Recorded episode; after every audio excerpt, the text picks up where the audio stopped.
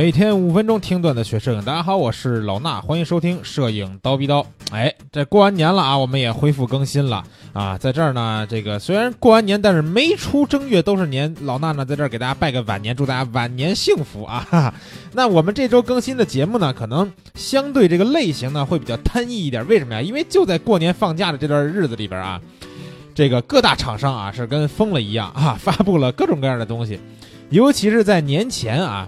发布了一个东西，其实没有在刀逼刀的节目里边跟大家说过，就是松下的这个全画幅微单，啊，松下这俩东西啊，呃，憋了好长时间，从去去年的这个 Photokina 啊，十月份吧，差不多，Photokina 上面就公布了，说 S 一和 S 一 R 俩微单就要发，而且是这个，呃，非常给力的全画幅，但是呢，各方面的这个参数啊都没有公布，然后后面一点一点憋，一点一点憋，哎。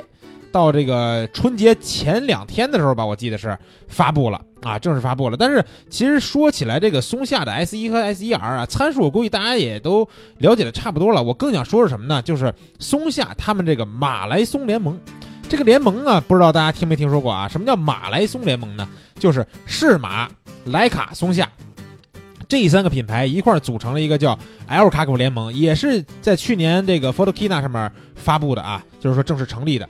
然后当时呢，就是成立这个 L 卡口联盟的时候，宣布了 S 一和 S 一 R 的消息。那这个 L 卡口联盟是怎么回事呢？先先说 L 卡口啊，L 卡口呢就是一种镜头卡口，是徕卡研发的。然后呢，它是有五十一点六毫米的直径，法兰距是二十毫米啊。不光是全画幅，然后 APS-C 画幅相机也能用。不同系统的镜头，只要是这个 L 卡口，都可以通过这个各种方式啊搭搭在这个各种相机上面，不用转接环，直接就搭。所以呢，就是一种无差异化的使用。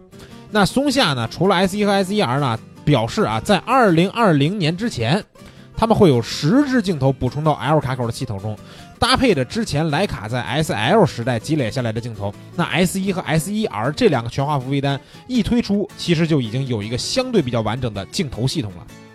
那松下啊，特别愿意敢搞这个联盟这个事儿啊，就好像是看跑男里边的这个天霸动霸串一样，他就喜欢跟人组合啊。说起跑男来还有点伤心啊。那天听消息说是这个邓超、陈赫，然后还有鹿晗都不参加新一季跑男。哎，这说多了啊，不说。我们继续说松下啊，松下喜欢组什么阵营呢？之前啊，我们说。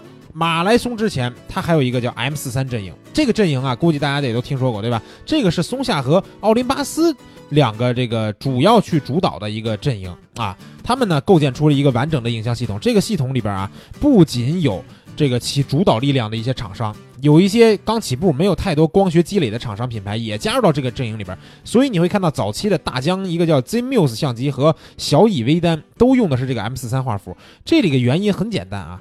即便是加入了这个新的厂商啊，他们能够直接用上原生的镜头有很多，所以开发的压力呢就会从零开始创造一个，就比从零开始创造一个新的卡口要低很多。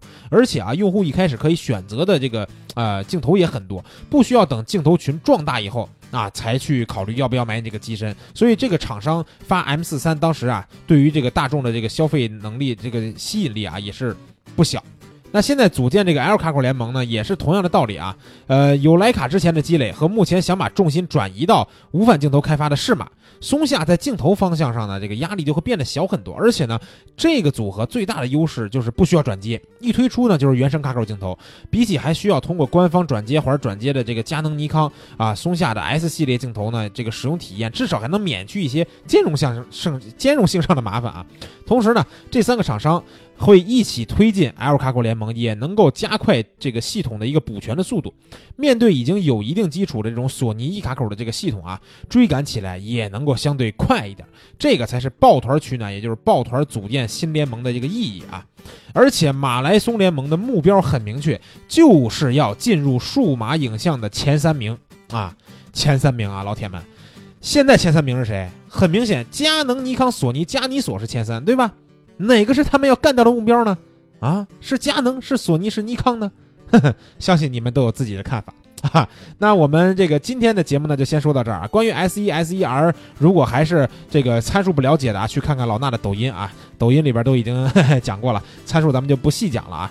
今天主要跟大家说马来松这个联盟，看看他们在二零一九和二零二零年能不能挤掉加尼索其中的一个干到前三去啊！